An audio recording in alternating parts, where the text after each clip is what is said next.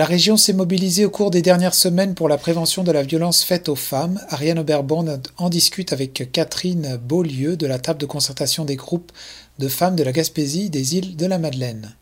Aujourd'hui, je rencontre Catherine Beaulieu, qui est agente de communication et développement pour la table de concertation des groupes de femmes de la Gaspésie, île de la Madeleine. Bonjour, bienvenue à l'émission.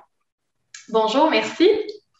Donc aujourd'hui, on a un gros sujet euh, sur la table. On va revenir sur euh, les 12 jours d'action contre les violences faites aux femmes. Euh, donc c'est une série de, de, journées d'action qui, qui, se sont tenues de la fin novembre jusqu'au début décembre. Et on va aller voir ce qui s'est passé dans la région parce qu'on on a été très, très actifs dans, dans, le secteur. Donc, donc dites-moi un peu, là, Qu'est-ce qu'on a fait en Gaspésie justement pour, euh, pour parler du sujet? Oui, euh, tout à fait. Il y a plusieurs choses qui ont été faites en Gaspésie. Euh, pour être plus précise, c'était dans le du 25 novembre au 6 décembre. c'est quelque chose qui se tient à chaque année. Euh, puis, euh, sur le territoire, en fait, euh, autant la table que plusieurs de ces organismes membres ont mené des campagnes sur les médias sociaux. Donc, c'est principalement des, des, des, campagnes pour faire l'éducation populaire et de la sensibilisation, soit aux différentes formes de violence ou sur comment être un bon allié ou une bonne alliée face à des situations de violence conjugale potentielles. Donc, savoir vraiment percevoir les petits signes là, pour pouvoir déceler et c'est ça, diriger les personnes vers des ressources au besoin ou ouvrir la discussion. Euh, ensuite de ça, il y a de très bonnes capsules euh, qui ont été produites par le Calax des îles, euh, qui sont en fait des portraits des 14 victimes de de l'attentat antiféministe à la Polytechnique en 1989. Donc, ces capsules biographiques-là ont été diffusées à la fois à CIFM aux îles de la Madeleine et par Radio Gaspésie en Gaspésie. Ensuite de ça, euh, il y a eu également euh, un, euh, une rencontre, un dîner-rencontre où les femmes ont pu échanger sur les différentes formes de violence qui s'est tenue à Saint-Omer, à Centrelle.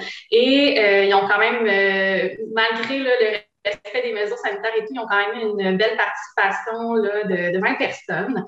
Euh, sinon, euh, malheureusement, il y a des activités qui ont dû être reportées en raison de la température, euh, notamment celle qui devait se tenir au, au centre Femmes entre elles à Chandler. donc, il y avait un déjeuner causerie et une marche qui étaient prévus et ce sera reporté là, à, à, un moment ultérieur, une date à déterminer puisque ça n'a pas pu avoir lieu.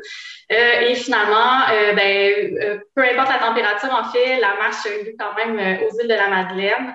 Il y a eu une cinquantaine de personnes qui se sont réunies avec l'Académie et la Sentinelle pour faire cette marche solidaire. Donc, il s'est vraiment passé beaucoup de choses dans la région et il va s'en passer encore parce qu'à Chandler, ça sera repris. donc, pourquoi est-ce qu'on a tenu ces, euh, ces 12 journées d'activité-là? En fait, à quoi est-ce qu'elles servent, ces journées-là?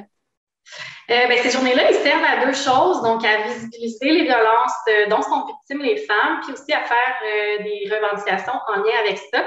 Euh, donc, on n'y pense pas forcément euh, à tous les jours là, si on est privilégié, mais euh, la violence, c'est encore le quotidien de beaucoup de femmes, malheureusement.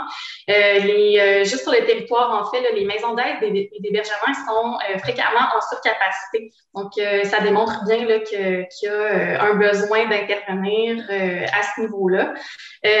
puis c'est ça, sinon, on a connu une année le particulièrement difficile pour la violence conjugale. Il y a eu énormément de de beaucoup de victimes collatérales aussi de ça. Donc, euh, c'est ça, on n'est pas à l'abri de ça sur le territoire, même s'il n'y en a pas eu euh, cette année. Et euh, également, au niveau, par exemple, des violences sexuelles, notre région est plutôt touchée fortement là, par ça, notamment les jeunes filles, donc les, les, filles de moins de 18 ans. Notre taux d'infraction sexuelle est vraiment très supérieur à la moyenne québécoise. Si on se situe par rapport à ailleurs en province, euh, juste pour donner une proportion, ça ressemblerait à quoi? Euh, j'ai pas les chiffres en tête, mais il me semble que ça va jusqu'au double minimalement et euh, possiblement plus. Donc, c'est vraiment une situation qui est préoccupante euh, dans la région, puis c'est nécessaire d'en parler. tout à l'heure, on parlait des différents types de violences, apprendre à les détecter, à les reconnaître la violence, c'est pas nécessairement un coup de poing dans le visage. À quelle forme est-ce qu'elle peut prendre? Euh, c'est très, très vaste. En fait, la violence peut prendre vraiment euh, différentes formes. Là, on a parlé de, violence physique. Euh, sinon, ben, il y a tout ce qui est violence psychologique, violence verbale, qui c'est assez évocateur là, juste par le nom de quoi il s'agit. Il y a la violence économique aussi, quand on parle de contrôle des finances ou de cacher des finances à son partenaire. on peut parler aussi de violence institutionnelle, donc quand l'accès est restreint à, à une certaine population, l'accès à des services notamment services sociaux, services de santé, à certaines populations en raison de, caractéristiques spécifiques qui sont associées à cette population-là. Euh, tout ce qui est racisme et discrimination, tout ça, c'est aussi des violences. Euh, voilà, je pense que je pense que ça en est quelques exemples, mais c'est ça, on ne faut pas se limiter à la définition de la violence qui nous euh, ramène à la violence physique. Donc, on a parlé également d'être de, bons alliés. Un, bon allié, qu'est-ce qu'il va faire? Euh, en fait, c'est euh, probablement une question qui serait facile à répondre pour euh, les centres de femmes, les maisons d'aide et d'hébergement. mais de ce que j'en comprends, en fait, c'est quand on observe des choses chez les personnes qu'on côtoie, ça peut être une collègue, une amie, c'est d'aller ouvrir le dialogue, dans le fond, dire Ah, ben tiens, j'ai remarqué que tu étais moins présente assis ou tu sembles préoccupée, qu'est-ce qui se passe, veux-tu en parler? Donc, c'est aller euh, vraiment aller solliciter euh, la personne pour ouvrir le dialogue, puis aussi euh, le faire ben, sans, sans, jugement, parce que c'est pas toujours facile de comprendre pour une personne qui est extérieure à la problématique ce qu'une personne en situation de violence peut, peut vivre. Exactement. On parle souvent de, du féminisme avec une vision comme quoi c'est un ancien mouvement, euh, un, mouvement qui pourrait être même à la limite euh, passé date. Euh, pourquoi est-ce qu'en 2021, on, on doit encore être féministe? Qu'est-ce qui fait que c'est toujours d'actualité? C'est une très bonne question, en fait, puis je pense que la réponse la plus simple qu'on peut donner à cette euh, question-là, c'est que l'égalité entre les femmes et les hommes, et même l'égalité entre les femmes entre elles, euh, n'est toujours pas atteinte euh, à ce moment-ci. Donc, effectivement, il y a énormément d'avancées qui ont été faites dans les dernières décennies, mais il reste encore des luttes à mener, puis il reste encore des champs où l'inégalité va s'exprimer. On peut penser, entre autres, pour ce qui est de l'autonomie économique, euh, on sait que les femmes euh, ont encore pas euh, l'équité salariale par rapport aux hommes. on sait de ça, dans Gaspésie, on est une population qui est vieillissante et la pauvreté des femmes aînées, c'est un problème qui touche particulièrement la région parce qu'on sait, il y a plusieurs femmes aînées qui sont maintenant à la retraite et qui n'auront pas des revenus qui vont être similaires ou s'approcher même des revenus que les hommes vont avoir puisqu'ils ont été exclus là, du marché du travail à l'extérieur du domicile pendant euh, une grande période. Donc, euh, c'est ça, ils vont être en situation de précarité économique euh, plus, plus facilement. Ensuite de ça, d'autres terrains où l'inégalité se manifeste, c'est par exemple en politique, où il va y avoir moins de femmes élues au niveau municipal. Puis, c'est ça, on sait quand les femmes ne sont pas dans les postes décisionnels, ben, il manque quand même un apport important à la vie démocratique. Donc, euh, ça, c'est vraiment juste euh, quelques exemples qui illustrent que l'égalité n'est pas atteinte. Euh, puis, ben, si on parle de l'égalité entre les femmes et les femmes, on peut revenir aussi au fait qu'il y a des femmes qui ont fait beaucoup de bien dans les dernières décennies, mais il y en a qui en ont moins fait, notamment les femmes qui se trouvent à la croisée des oppressions. Euh, quand on parle de la croisée des oppressions, on fait référence aux femmes, notamment sur le territoire, ben, les femmes euh, qui sont anglophones, les femmes des communautés euh, Micmac, les femmes des communautés LGBTQ+, ça peut être des femmes qui ont des handicaps physiques, des troubles mentaux, ça peut être les femmes immigrantes ou que la société raciste. Donc, c'est ça, il y a toutes sortes d'oppressions qui peuvent s'additionner pour rendre les femmes dans des situations plus précaires que d'autres. Donc, euh, c'est très important de continuer de se, en fait, de se mobiliser pour euh, l'égalité des femmes.